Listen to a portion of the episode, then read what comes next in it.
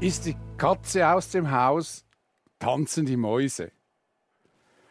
Am häufigsten habe ich die Umsetzung dieses, Sprichwort, dieses Sprichworts im Militär erlebt, in der Rekrutenschule und in Wiederholungskursen. Die Katze, das war meistens der Offizier und die Mäuse die Soldaten. Und immer gab es so äh, Übungen, man musste alles bis zur Vergasung üben, Gewehr laden, entladen, äh, Atomalarm, da musste man alles anziehen und Schutzmaske anziehen und so weiter. Und dann hat man das fleißig gemacht, solange der Offizier auf dem Gelände war und alles kontrolliert hat. Und wenn er verschwunden ist, dann hat äh, der Korporal gesagt, so, jetzt machen wir Pause, einer schiebt Wache und wenn dann der Offizier kommt, meldet ihr das und dann arbeiten wir weiter. So hat man das da gelebt, ist die Katze aus dem Haus, tanzen die Mäuse. Und ich bin überzeugt, dass die meisten von uns solche Katz- und Maus-Geschichten kennen, wie sie als Mäuse tanzten oder zumindest das überlegten, wenn die Katze dann weg war. Um etwas Ähnliches geht es im Gleichnis, das Jesus seinen Jüngern im Blick auf seine Wiederkunft erzählte. Die Wiederkunft von Jesus ist das nächste große Ereignis, auf das Christen heute warten und schon seit vielen Hunderten von Jahren. Wir kennen den Zeitpunkt nicht, das haben wir letzten Sonntag gesehen, aber Jesus könnte jederzeit plötzlich überraschend in Erscheinung treten. In einer Vision sagte Jesus zu Johannes, vergesst es nicht, ich komme so unerwartet wie ein Dieb, glücklich, wer wach bleibt und seine Kleider anbehält, dann wird er, wenn ich komme, nicht nackt dastehen und sich nicht schämen müssen. Jesus ist es ein großes, wirklich ein sehr großes Anliegen, dass Christen bereit sind, wenn er kommen wird.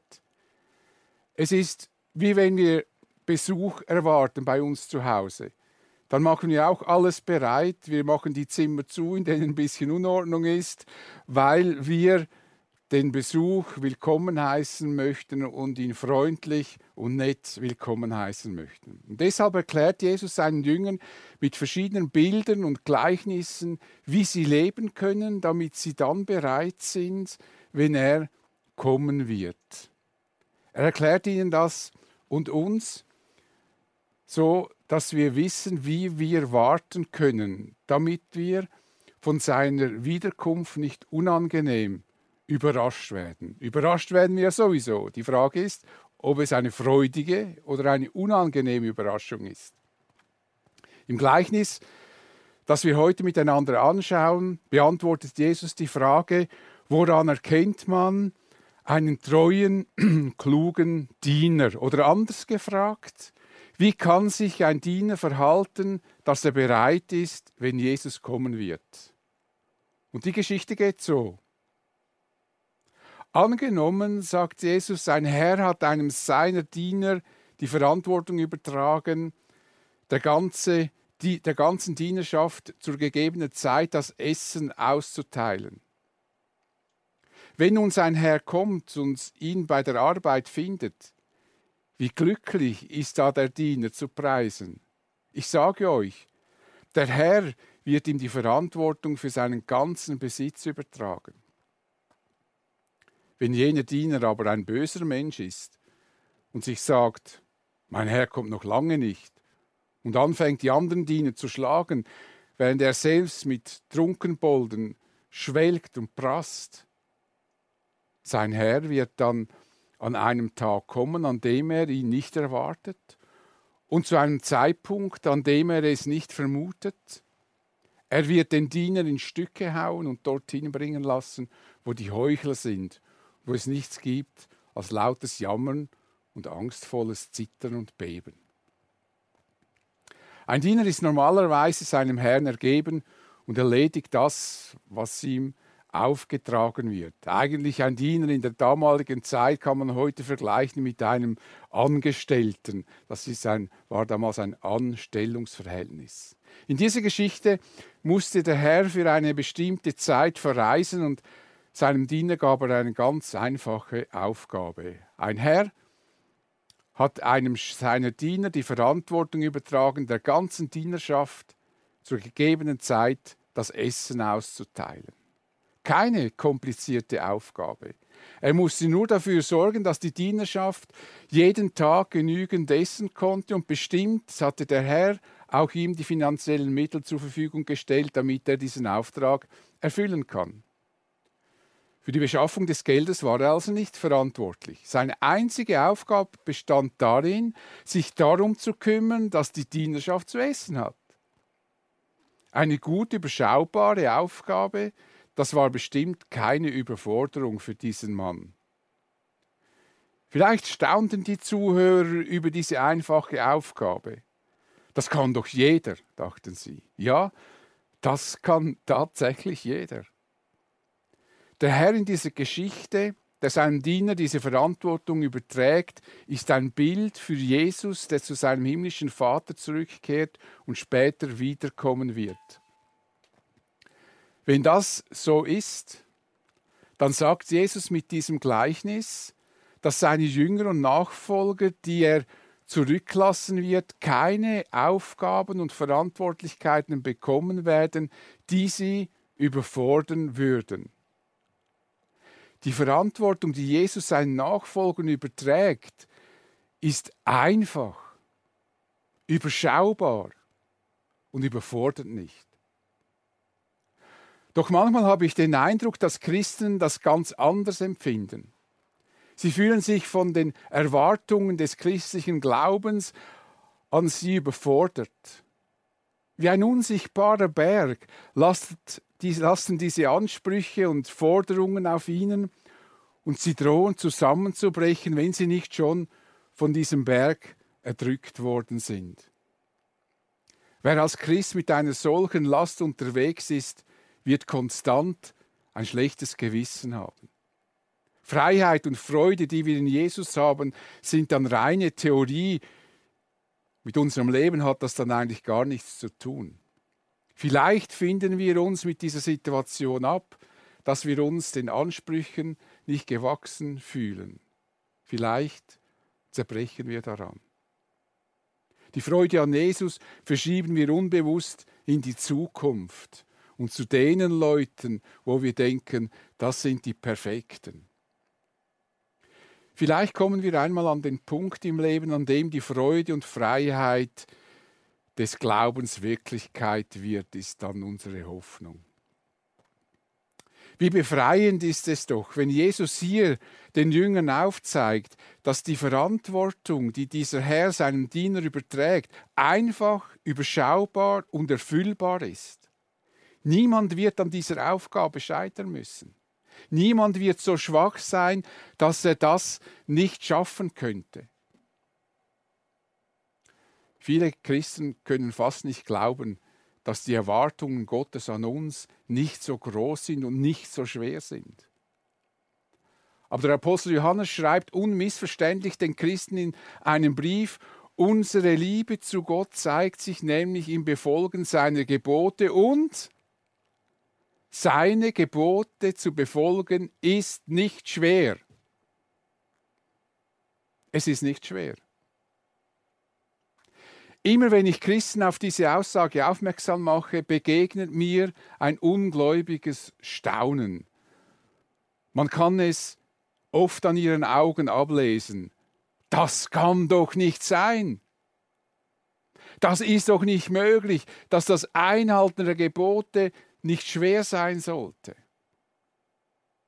Das muss bestimmt anders verstanden werden. Wir müssen einmal im griechischen Text schauen, was das da heißt. Das ist ja so immer unsere, wenn uns etwas nicht passt, dann holen wir immer den griechischen Text und denken, dann sagt denn das der was anderes. Aber wie soll ich das dann anders verstehen? Seine Gebote zu befolgen ist nicht schwer. Das ist nicht einmal schwer zu verstehen. Was sollte hier denn nicht klar sein? Wie sollte man das dann anders verstehen? Egal wie stark du Johannes widersprechen möchtest, er würde garantiert bei seiner Aussage bleiben. Es ist nie sinnvoll und es führt uns nicht weiter, wenn wir uns gegen Aussagen in der Bibel wehren und gegen sie kämpfen. Viel besser ist es, dass wir uns damit beschäftigen und sie besser verstehen. Wir könnten statt die Aussage von Johannes zu hinterfragen, könnten wir ja uns selbst hinterfragen. Du könntest dir überlegen, welche Gebote für dich so schwierig zu halten sind, welche Gebote du allenfalls gar nicht ausleben kannst, weil sie dich und deine Kräfte übersteigen. Notiere dir diese Gebote und dann sprich mit Gott darüber. Und forsche in der Bibel, ob das, was du für ein Gebot Gottes hältst, tatsächlich ein Gebot von Gott ist, ob Gott das wirklich von dir erwartet, was du meinst, tun zu müssen. Vielleicht stellt sich heraus, dass das Gebot, das du nicht praktizieren kannst, gar kein Gebot Gottes ist, sondern eine Tradition oder Vorschrift, die mit den Geboten Gottes eigentlich gar nichts zu tun hat. Es mag gut und recht sein, wenn du das tust und das kannst es tun, aber es ist nicht unbedingt das, was Gott von dir erwartet. Du musst dich damit nicht quälen, wenn du es nicht schaffst, weil es nicht eine Erwartung Gottes an dich ist. Und vielleicht kann es dir hilfreich sein, mit einem Seelsorger darüber zu sprechen, wenn du allein da nicht weiterkommst. Jedenfalls war die Verantwortung, die der Herr seinem Diener übertragen hatte, überschaubar, leicht und deshalb auch gut zu erfüllen. Der erste Diener in dieser Geschichte erfüllte diese Aufgabe mit Bravour. Wenn nun sein Herr kommt und ihn bei der Arbeit findet, wie glücklich ist da der Diener zu preisen. Dieser Diener konnte vom Besuch seines Herrn freudig überrascht werden. Er wusste nicht, wann er kommen wird genau, aber er konnte immer kommen, denn er hatte nichts zu verbergen. Das Erscheinen seines Herrn war für ihn eine freudige Überraschung, ein freudiges Wiedersehen. Wie glücklich kann dieser Diener sein, denn sein Herr freut sich sehr darüber, dass er treu für die Dienerschaft gesorgt hatte. Seine Treue wird auch belohnt, und zwar großartig. Der Herr wird ihm die Verantwortung für seinen ganzen Besitz übertragen. Jesus sprach hier von seiner Wiederkunft. Er sagte damit seinen Jüngern und uns, die Jesus nachfolgen, sie werden die Menschen, so werden die Menschen belohnt, die mir treu bleiben. Sie werden in der Herrlichkeit im Himmel reich beschenkt werden. Jesus wird ihre Treue belohnen. Der Diener könnte auch anders reagieren. Er könnte die Situation ausnutzen, dass sein Herr verreist. Das würde dann folgendermaßen ausgehen. Wenn jener Diener aber ein böser Mensch ist, erzählt Jesus, und sich sagt, mein Herr kommt noch lange nicht. Also wenn der Diener denkt, dass sein Herr noch lange nicht zurückkommen wird, könnte er das Geld, mit dem er das Essen für die Dienerschaft besorgen müsste, ja für sich selber verwenden. Mein Herr kommt noch lange nicht. Warum sollte ich diesen Auftrag ausführen? Warum sollte ich die Dienerschaft mit Essen versorgen? Ich bin doch nicht blöd. Das brauche ich lieber für mich selbst. Ich will Spaß haben und eine solche Gelegenheit gibt es nur einmal im Leben. Das ist die Chance meines Lebens. Das lasse ich mir nicht entgehen. Er fängt an, die anderen Diener zu schlagen, während er selbst mit Trunkbolden schwelgt und prasst. Er missbrauchte das Vertrauen seines Herrn. Er spielte sich selber als Herr und Besitzer auf. Er nahm die Stellung seines Herrn ein, verprasste das Geld, das eigentlich der Dienerschaft zustünde. Zudem allem schlägt und unterdrückt er seine, die Dienerschaft. Korruption in Reinkultur. Der Diener hatte sich der Verantwortung gegenüber seinem Herrn entzogen und wurde sozusagen autonom. Autonom bedeutet, dass ich mir meine eigenen Regeln mache. Ich akzeptiere keine Autorität über mir. Die Geschichte gibt uns unendliches Anschauungsmaterial von Menschen, die sich gegenüber niemandem und nichts verantwortlich fühlen, die nach ihren eigenen Regeln leben und sich gegenüber anderen Menschen respektlos verhalten. Wenn Menschen meinen, sie wären niemandem gegenüber verantwortlich, verwandeln sie sich meist in herzlose, brutale, verantwortungslose, unbarmherzige, unberechenbare Scheusale. Wir sehen das immer wieder, damals schon in Konzentrationslagern, im Zweiten Weltkrieg, in Abu Ghraib. Wir sehen das im Menschenhandel heute. Menschen, die einfach mit Menschen handeln, etwas unfassbar Unglaubliches. Wir finden solches Verhalten aber auch in unserer Nähe, oft manchmal auch bei uns selbst, in unseren Beziehungen. Der böse Diener in dieser Geschichte ist ein Bild für den autonomen Menschen, der sich von Gott gelöst hat und der sich für seine Gebote und Ordnungen überhaupt nicht interessiert. Seine Respektlosigkeit gegenüber seinem Herrn führt zur Respektlosigkeit gegenüber der Dienerschaft. Er ließ seiner Wut freien Lauf. Barmherzigkeit war für ihn ein Fremdwort. Er meinte, er würde, es würde sich nicht lohnen, seine Aufgabe zu erfüllen. Er hätte keinen Nutzen davon. Sein Herr, falls er überhaupt wiederkommt, es könnte ihm auch etwas zugestoßen sein, würde sich sowieso nicht ausreichend erkenntlich zeigen. Es ist verwunderlich, dass wir Menschen dazu neigen, dem Gedanken Raum zu geben, Gott wolle unser Leben einengen. Er würde uns nicht belohnen. Wir müssen selber dafür sorgen, dass wir glücklich werden. Gott sei doch ein Spielverderber, eine Spaßbremse und wolle uns von Freude und Vergnügen fernhalten. Das Beste wolle er uns sowieso nicht geben. Deshalb müssen wir es uns selber holen. Und genau das suggerierte schon damals die Schlange gegenüber Eva. Sie sagt nämlich, Gott weiß, Eva, an dem Tag, da ich von dieser Frucht, da ich von dieser Frucht essen werde, an dem Tag, da ihr von dieser Frucht esst, werden eure Augen aufgetan und ihr werdet sein wie Gott und wissen, was gut und böse ist. Eva, ist dir nicht klar, dass dir Gott das Beste vorenthalten will? Er will dir das Maximum nicht geben. Ihr könntet Gott ebenbürtig werden, viel mächtiger, als ihr jetzt seid. Aber Gott will das verhindern. Deshalb hat er euch verboten, von dieser Frucht zu essen. Er will euch eben das Beste vorenthalten.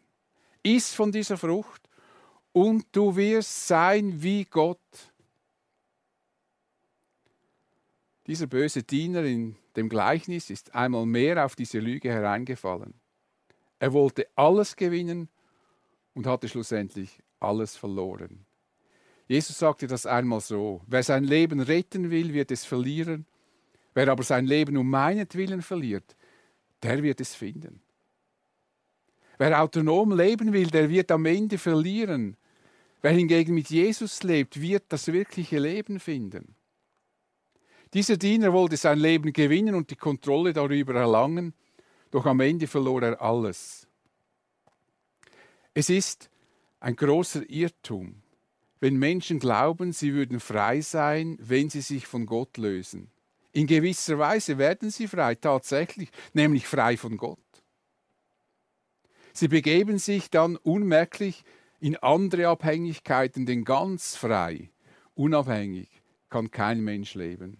Und vielleicht kommen dann Süchte, Streitigkeiten, Gewalt und so weiter. Natürlich nicht alles miteinander.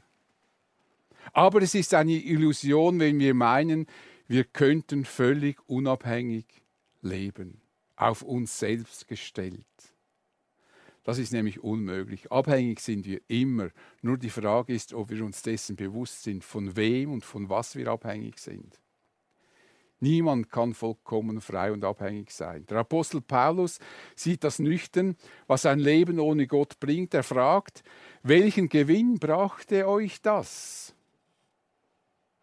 Dinge, über die ihr euch heute schämt, Dinge, deren Ergebnis der Tod ist. Wer frei von Gott ist, wer Gott aus seinem Leben verdrängt, der wird, wie dieser Diener, im Elend landen. Jeder Mensch, ob er es will oder nicht, bleibt Gott gegenüber verantwortlich. Diese Verantwortung lässt sich nicht delegieren. Sein Herr wird an einem Tag kommen, erzählt Jesus, an dem er ihn nicht erwartet und zu einem Zeitpunkt, an dem er es nicht vermutete. Menschen kalkulieren gern und denken, sie werden den richtigen Zeitpunkt erwischen, um ihr Leben zu ändern, Dinge in Ordnung zu bringen. Leider verpassen sie diese Chance oft, zum Glück nicht immer, aber so wie dieser Diener. Sie denken, sie werden die richtigen Argumente finden, wenn sie Gott allenfalls doch begegnen würden. Aber diese Argumente werden ihnen im Hals stecken bleiben. Die Folgen sind dramatisch, wie Jesus sagt. Der Herr wird den Diener in Stücke hauen und dorthin bringen lassen, wo die Heuchler sind und wo es nichts gibt als lautes Jammern und angstvolles Zittern und Beben. Damit machte Jesus deutlich, dass er bei seinem Kommen zwei Aufgaben wahrnehmen wird. Zum einen wird er die treuen Diener zu sich holen und belohnen, zum anderen wird er Gerechtigkeit aufrichten. Er wird als Richter auftreten.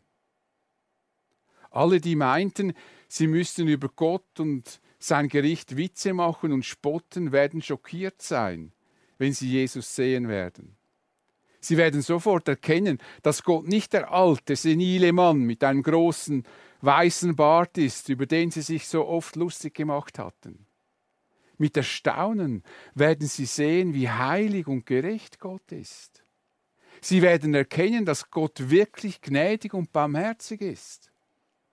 Ein Gott voller Liebe, der vor den Ungerechtigkeiten dieser Welt nie, nie einmal die Augen verschlossen hatte.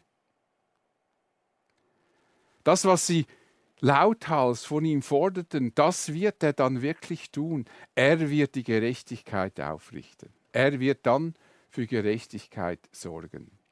Es wäre gut, wenn sich die Menschen etwas weniger wichtig nehmen und dafür mehr Respekt vor dem heiligen Gott zeigen würden. Paulus warnte sogar die Christen, den Respekt vor Gott nicht zu verlieren. Macht euch nichts vor, sagt er den Christen. Gott lässt keinen Spott mit sich treiben. Was der Mensch sät, das wird er auch ernten. Diese Gleichnisse, die Jesus im Blick auf seine Wiederkunft erzählte, sind von tiefem Ernst. Er will unbedingt, dass wir bereit sind, wenn er kommt. Und deshalb rüttelt er uns auf. Hütet euch vor einem ausschweifenden Leben und vor übermäßigem Weingenuss und lasst euch nicht von den Sorgen des täglichen Lebens gefangen nehmen, sonst wird euch sonst wird euer Herz abgestumpft und ihr werdet von jenem Tag überrascht werden. Ihr werdet dann so leben, wie wenn es keinen Gott gäbe. Eines müssen wir uns tief einprägen, die Erwartungen von Gott an uns sind nicht groß. Es ist eine Aufgabe, die jeder bewältigen kann. Was Gott von uns erwartet, ist einzig und allein, dass wir treu sind. Wir können uns Jesus zum Vorbild nehmen, der seinem Vater treu geblieben ist, selbst dann, als es für ihn noch schwierig geworden ist. Das Wichtigste ist die Treue.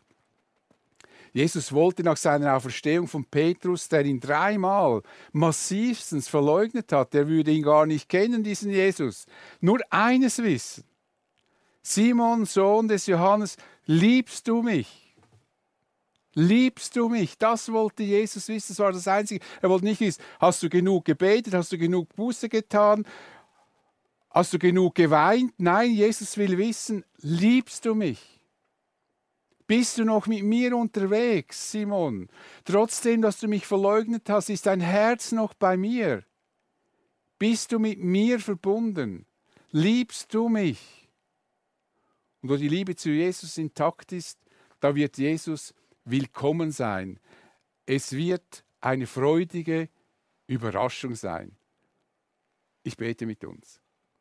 Ich danke dir, Herr Jesus, für diese Geschichten, die du erzählt hast, die von tiefem Ernst sind, die uns auch zum Teil wirklich auch erschrecken über diese Aussagen, aber auch erfreuen, weil wir auch entdecken, dass du uns nicht überfordern willst. dass du ein Gott der Liebe bist und der uns nicht Aufgaben gibt, die nicht zu erfüllen sind. Und danke, dass wir wissen dürfen, dass der Tag kommen wird, an dem du erscheinen wirst. Für uns überraschend, aber eine freudige Überraschung. Amen.